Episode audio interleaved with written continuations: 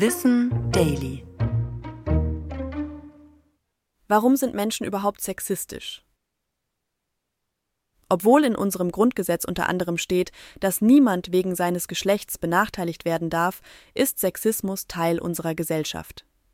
Darunter versteht man die Abwertung, Verletzung und Unterdrückung von Personen oder Gruppen aufgrund des Geschlechts. Sexismus kann nicht getrennt von anderen Diskriminierungsarten betrachtet werden. Dementsprechend kann sich Sexismus mit anderen Diskriminierungsformen vermischen. Erste Nennungen des Begriffs lassen sich 1968 in einer Rede der US-amerikanischen Autorin Caroline Bird finden.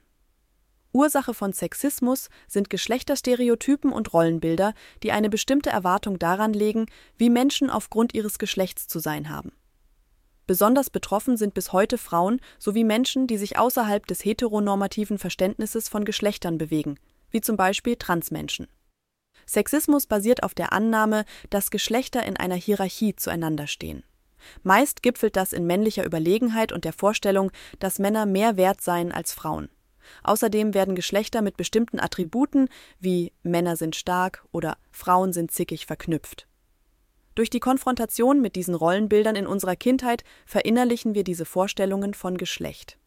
So prägen abwertende Rollenbilder nicht nur andere Geschlechter, sondern wirken sich auch auf das eigene Geschlechtsverständnis aus. Letztendlich betrifft Sexismus also uns alle. Aber auch Frauen können beispielsweise sexistische Vorstellungen über Frauen reproduzieren. Unterschieden wird zwischen individuellem und strukturellem Sexismus. Beim strukturellen geht es um die systematische Benachteiligung und Ungleichbehandlung innerhalb sozialer Strukturen und Institutionen. Typisches Beispiel dafür sind Lohnungleichheiten zwischen den Geschlechtern. Das war Wissen Daily, produziert von mir, Anna Germeck, für Schönlein Media.